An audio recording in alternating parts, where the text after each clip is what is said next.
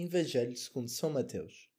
Naquele tempo, disse Jesus aos seus discípulos: Não penseis que vim revogar a lei ou os profetas. Não vim revogar, mas completar. Em verdade vos digo: antes que passem o céu e a terra, não parecerá da lei a mais pequena letra ou o mais pequeno sinal, sem que tudo se cumpra. Portanto, se alguém transgredir um só destes mandamentos, por mais pequenos que sejam, e ensinar assim aos homens, será o menor no reino dos céus. Mas aquele que os praticar e ensinar será grande no reino dos céus. Estás no Sermão da Montanha e Jesus fala-te da lei.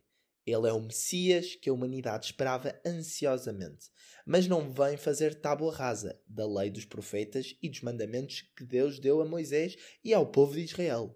Veio antes completar o seu significado, dar-lhes pleno cumprimento. Ele é, em si mesmo, a verdade absoluta e plena. E cumprir os mandamentos e a lei só tem realmente sentido, não como um mero código moral, mas como sendo um ato de amor. Deves cumprir a lei porque amas a Deus. E é também por isso que a Igreja não se transforma e revoluciona conforme as modas ou as marés dos tempos.